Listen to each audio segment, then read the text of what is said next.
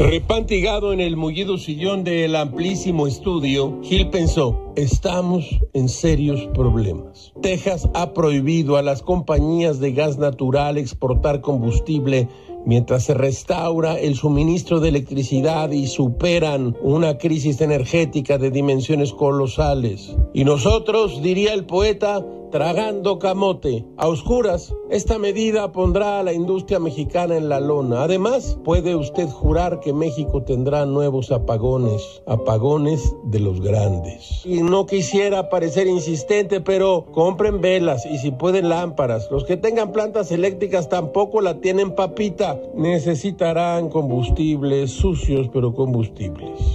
Entre tanto, el presidente apofetadas con las empresas españolas como si fueran las culpables de los apagones. Me cachis. Ahora se extrañan mucho los empresarios españoles porque eran los reyes, dice el presidente. Cuando Calderón, su empresa favorita era Repsol. Con Peña Nieto, Ol. Las dos de España y agréguenle Iberdrola. Gil encarga y se quiere encarnar también en la tía Dubiges. Seré el sereno pero entonces teníamos luz.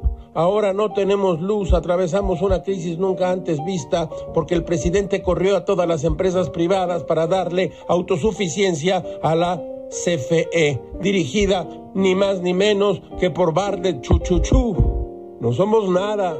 Los españoles deben ver de lejos un negocio perdido, efectivamente, y no sin cierta satisfacción y maledicencia deben repetir una frase. Se los dijimos, coño. Todo es muy raro, caracho, como diría Benjamin Franklin. Lo que empieza en cólera acaba en vergüenza.